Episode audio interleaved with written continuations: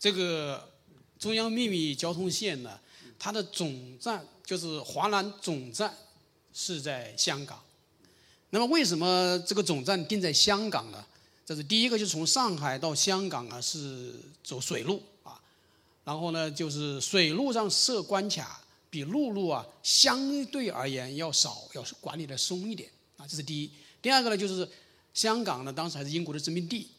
所以呢活动的空间也比较大一点，而且当时还可以购买一些紧俏的物资啊，比如说像那个急需的物品呢，包括那个药品的啊，所以采购以后可以通过这个交通线呢就。运送到这个苏区去啊，所以总站是设在香港。那么香港总站的站长是饶卫华，然后从香港进入这个大陆的第一站是汕头。那么当时的汕头啊，它是应该说是经济很繁荣啊，它那个繁华程度啊，当时那个是仅次于广州，是华南的地区里面一个最早开埠的啊，就是。一个这个呃地区，然后汕头在一九二一年还被国民党政府设立为市，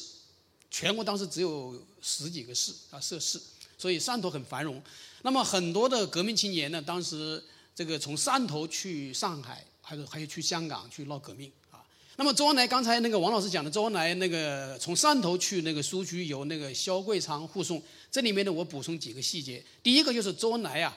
他这个。化妆啊，呃，留一个大胡子，戴一个鸭舌帽啊。后来呢，呃，就是化妆一个商人啊。后来他又换了化妆成为一个画师啊，一个画家。最后他又化身为化身为一个牧师啊，由商人到这个画家到牧师，他那个啊，不断的沿途不断的改变这一个容貌啊，所以他这个很机智。另外，这个交通员肖会昌。也非常的机灵。周恩来入住汕头的一个叫做金陵旅馆，是汕头最大的一个旅馆。那么在旅馆的二楼啊，有一个照片。周恩来突然发现，那个照片上有周恩来的像，是当时周恩来与黄埔军校的学生合影的相片。汕头啊，市民欢迎啊黄埔军校的学生的一个照片。周恩来马上警觉了，然后呢，给肖桂昌使一个眼色。然后他们赶紧就从这个旅店就撤走，撤到另外一个私人的旅馆去居住，那里啊就比较安全。然后他们从汕头坐那个小火车去潮州，在途中有这个列车员来检票，那个列车员以前认识周恩来，周恩来就非常警觉。然后呢，肖桂昌这个小伙子，这个交通员他也非常聪明，他就用身子挡住周恩来，周恩来把脸呢转向车窗。这样，那个检票员来检检票的时候，销货商把票拿出来给他检票。他们当时买的是二等这个票，然后那个检票员说：“哎，那你们为什么不去二等票？”那个销货商说：“哎，我们马上过去，哎，这样就应付过去了。”然后他们还是没有去二等座，因为二等座人很少，那么很容易暴露目标。我讲这个故事就是说，一路上有很多的这一个艰险，所以这个秘密交通线呢，送信收集情报。送紧缺物资，还有送领导人去苏区啊，里面呢历经了艰难万险啊，这个非常精彩。那么王老师这个小说里面呢，就写到了很多这样的精彩的这一个细节。那么，呃，这个作品我们称为叫做纪实文学。那么和去年热播的《绝密使命》也是写华南交通线的，不一样的地方就是说。那个是电视连续剧三十二集，然后它属于虚构的作品，人物形象啊，很多事啊，啊，它当然以这个华南秘密交通线为基础，但是它里面的人物名字是虚构的，有些事情呢也是想象出来的啊。那么王老师的这个小说，他是在经过了大量的采访、调查、收集资料的基础上。它是属于叫做非虚构写作，就它既要遵循于当时的史实，同时又要使这个作品呢耐看啊，所以它属于纪实性的文学作品。所以这个作品呢是啊比较的这个特别的啊。呃，那么这个作品呢，王老师这个作品呢，我们想请他来谈一谈他在采访写作这个小说过程当中啊，他的一些困难，还有他有什么样的收获，有什么样的一些感受。王老师，请你跟我们分享一下，好吧？嗯。刚才 陈老师都介绍了。就是这个《千里血脉》啊，这本书的采写，为什么我会写这本书呢？其实呢，也是要要七八年前的事。这个二零幺四年，我写了一本黄印，这个香港文化人大营救那个叫做《大营救》这本书出版以后，我那时候啊在省委办事研究室，还剩下两年才退休，我就觉得呢。这个中央秘密小中线啊，这个题材啊，是我们广东党史和全国党史一个重大题材，但是呢，就是没有人去写成一本呢纪实文学、故事性的东西呢，来反映出来，给那个青少年呐呐、读者啊，可以去读，让他们了解这一段鲜为人知的历史。所以我作为一个。党史工作者，一个纪实搞纪实文文学的的作者也行，作家也行，反正是我们的责任，能把它写出来，就是是对这个社会一个贡献。所以那时候呢，我就跟单位领导报告，说领导很支持，他说个好事啊，还专门立项，还呃这个财政来支持那个出差费。那时候我就自己一个人背着行囊。从那个汕头啊，一直到上海，一直到中央啊，就中北京啊，去找了中上海党史研究所现场采访，到中央文献研究所、党史研究所查档案、查资料。查完以后呢，就回头呢，就沿着从那个广州直接就到汕头，然后沿着中央交通线这条线，一个路一个站一个村，一直采访到。瑞金，就是经过呢这个一年多的采访收集，我本来要写了，要要动笔了，我忽然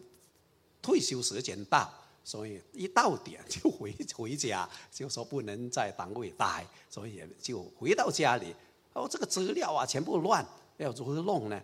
我就想头头痛，哦，这时候呢，省委宣传部就指定我来写这个中央秘密交通线。十级的文献篇，我又领到这个任务，所以我就花了跟省省委宣传在省委宣传部的领导下和和那个省广东这个人民啊这个广广播电视电视台就联合了写了十级的叫做中央秘密交通线，我写出来了也就上报了，就现在在中央在审，因为我这个动作呢比那个解密舍命早了五年。本来我想那个文献篇写出来，就跟也跟跟前南部文艺处商量过来写，改为电视集或者电故事片。而我们在商量的时候，他这个福建省宣传部就来跟我们谈了，他们就动手去写那个解密使命，我们只能服从了。所以我回头呢，刚好建党一百周年，这时候呢，搞了红色广东纪实。所以省省委宣传部就组和省作家协会就组成了这个红广东红色纪实是八本书，所以我就报了这个千里血脉这一个，所以他们很高兴就批下来了，所以我就呢从那个这个前年嘛，前年的八月份开始，我就开始再重新把它写成这个千里血脉。大概这个过程就这样。去年的十月份、十二月份就正式出版，所以这本书呢出版了，不是一般的那个虚构小说、虚构的书，它涉及到呢，我说我笔头写下来的书里面记载的第一代领导人呐，几乎都写毛主席、周流、包括张闻天、那个陈云。包括那个董必武啊、项英啊，还有那个这个向东花、顾顺章啊，是在叛这两个是叛变的，所以写的涉及到呢这个主要第一代领导人，还有那个十大元帅，除了彭德怀没写，几乎都写。所以这些领导人呢，从上海转移到中央书记，这么多一个重大的事件，以前呢公开出版的报刊很少记载这个秘密交通线的。以前这秘密交通线报刊呢规定是不好那个反映。现在已经保密，这个建国已经七十年了，哦的这个事件的发生到现在已经九十来年，八八九十年了。所以我们党这个辉煌的历史应该让后人知道，它是党一个重要的财富，后人了解的才知道我们。党的伟大之处，毛主席说：“我们党两条战线，一条是隐蔽战线，一条是公开战线。说隐蔽战线也是党一个财富，所以我写这本书呢，就初衷也想把这个党这个鲜为人者的历史弘向给这个广大后人和青少年。那这个本书呢，我写呢，我就来。”谈一下哦，我这个这个刚才这个创作的过程嘛，把这个体会我也简单讲一下。时间关系也没办法太展开，因为我感觉呢，我这从那个二十八岁进入那个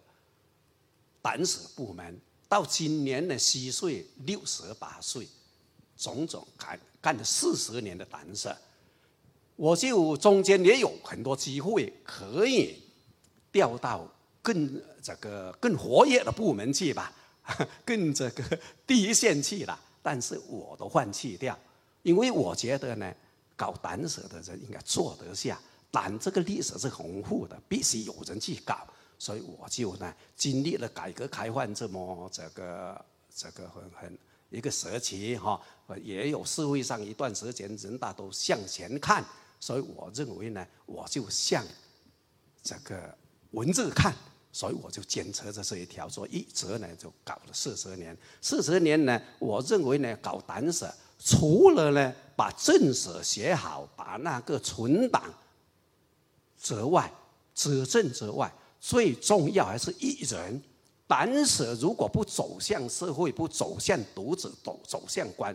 这个观众，你党史藏在书店啊书店里，藏在书房里。就得不到这个教育的效果，所以要教育效果，必须把党史写成通俗的，能走向社会的普及读物，那就是离不开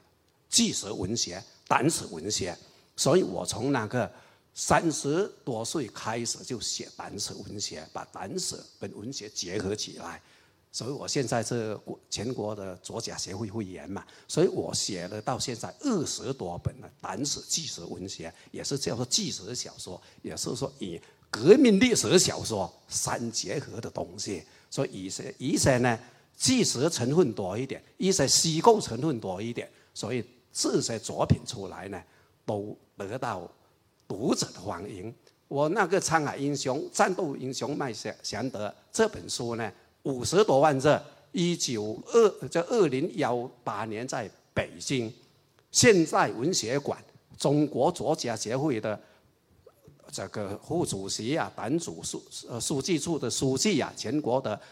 嗯评论家，《人民日报》啊，《光明日报》啊，还有那个《解放军报》啊的一些名记者啊，都去参加，专家都去参加我的作品这个座谈会，也得到大家的肯定。所以我这个最近呢，就是也就是去年八月份完成了一部四十万字的这个也是纪实文学，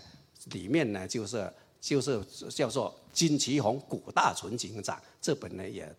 得到呢省委宣传部已经立项，也在最近也准备要出版。所以我写这些书呢，我感觉呢它有伤难伤难之处。党史啊，纪实文学有三个难点。第一个难点呢，就是史实的真实性。史实的史实的真实性呢，因为这些历史离我们都是五六最少五六十年，最多一百年、八十九年。所以我我们我们现在的人都是像我这样也是六十多岁，他们的故事发生我还没出生，你如何把他这些故事呢，真实的收集到他的史料？我把他史料收集起来，收集全面准确，才能写的，人家不会说你乱乱乱乱乱乱吹牛的、乱胡的，一定要让人家信得过，信得过，这个你就要不要，所以这个是一个难处。第二个难处呢，就是要把史实的东西变为文学，能感动人、打动人，不是枯燥的记载。所以这个把它提升，也是把这个提升文学性性的提升，这是第二个难处。第二个难处，所以第三个难处呢，就是说呢，你这个文学的东西啊，你一定要这个。给人们人们呢一个美，一个美，特别是你是歌颂的我们前一辈的英雄贤烈人物，一定要给人家美。哦，这个人物呢，品德很优美，情操很高尚，所以我们做一个作者啊，你如果自己呢都天天想着钱，天天想着那肮脏的东西，你能写个高尚的人物出来了吗？品德高尚，后人能写这的人物出来吗？不能的。所以我们自己首先要加强素质的提高，品德的修养。所以这个也对一个作者，纪实文学作者一个高度的要求，严格的要求。所以这三郎，然后呢，我就写了这个这二十左右本纪实文学，我的体会有也有三点。第一呢。就是要吃下苦，深挖史料，收集史史料啊！这一点呢，就是一定要要的。所以我的写《沧海英雄》，我一下子呢，那当年二十二年前写了这个，采访了一百三十八个人物，把他史料收集起来，写这个 古大存金长这本《金旗金旗红》。我这整个东江二十多个县，一百多个村庄，古大存当年走过的村庄，我一个一个都跑，跑了三年，把它写出来。这个是一个挖石料，要勤走脚，勤勤走，这个不是走啊，这个走路深挖辛苦流汗，这些都要检查。第这个是的第一个体会，第二个呢就是。一定呢要写好人物，不管你写的是事件还是人物传记。我写的大英就是事件，写千里写脉也是事件。当写古大存传，呃这这个麦贤德传，这就是写人物。不管人物也好，事件也好，事件也离不开人去做，所以是一定要把人写好，把人的性格特点把它写好，不能牵。千人一面，所以这个一定要写好它。这个是我的第二个体会。第三个体会呢，就是要写好细节，写好细节，写好这个人性。细节呢是人物成功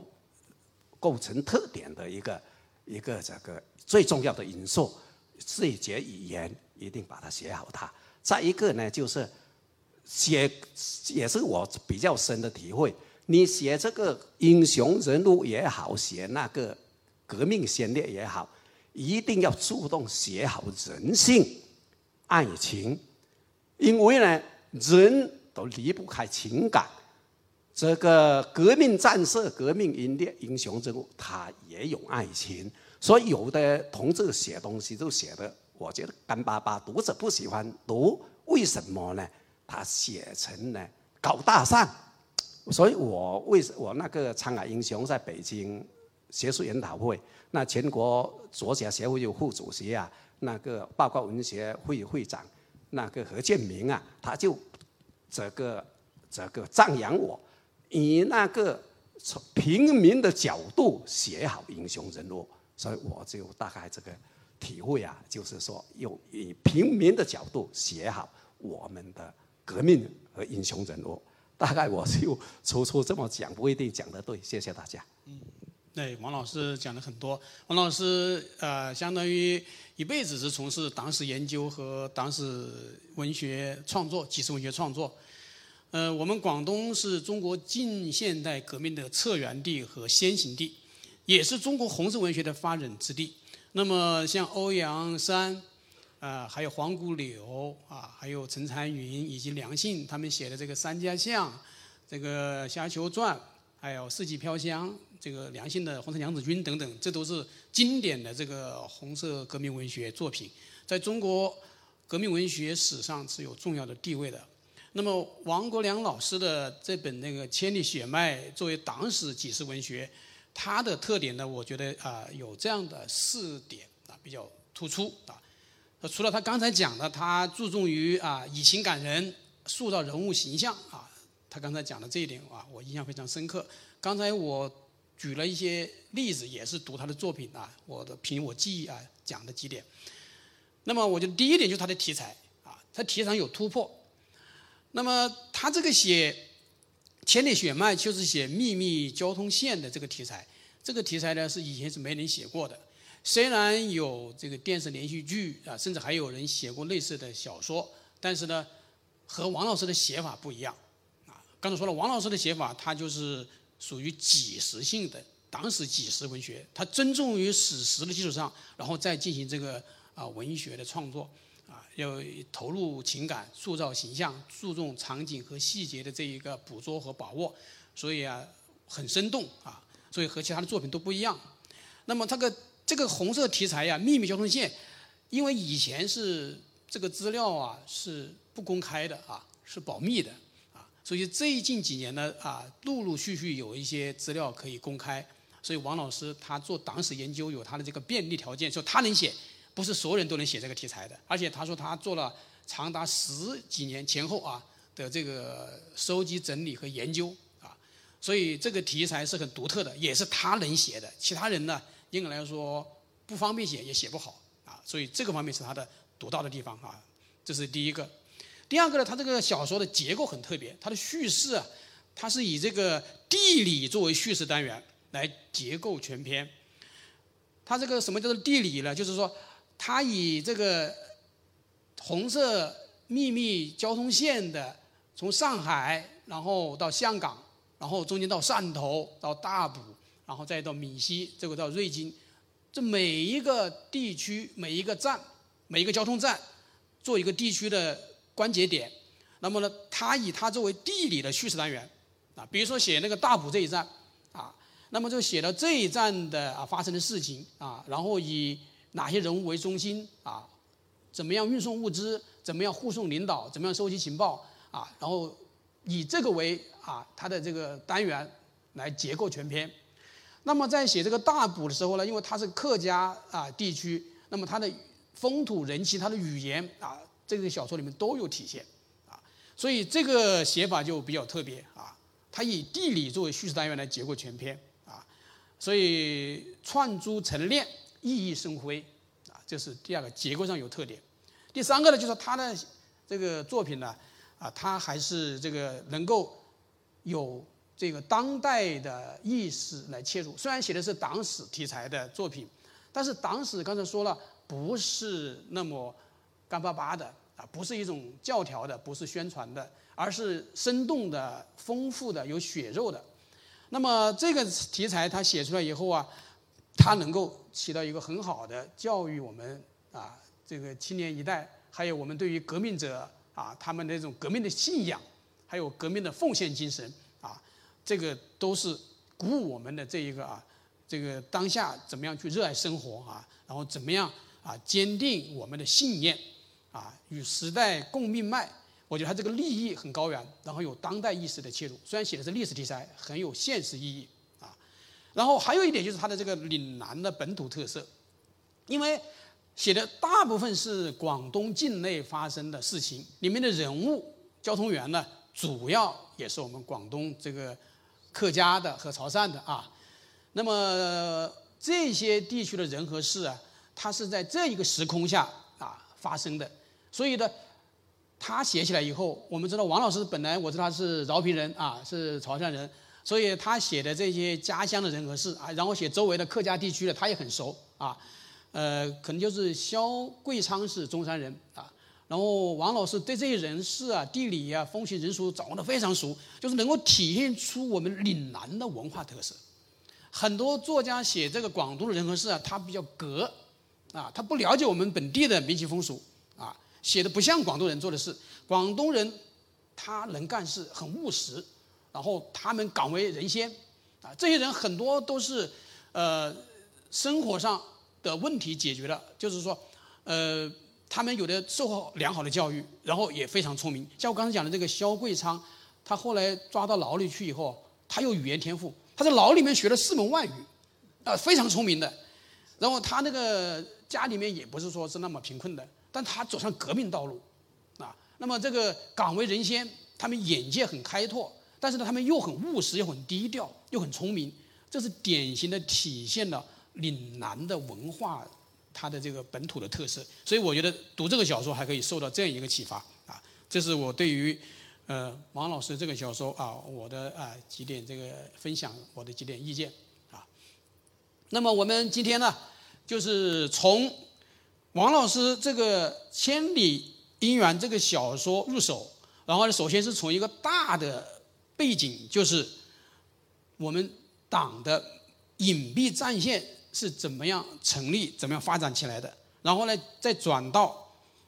交通战线、秘密交通战线的啊，它的起因啊，它的这个过程，以及在这个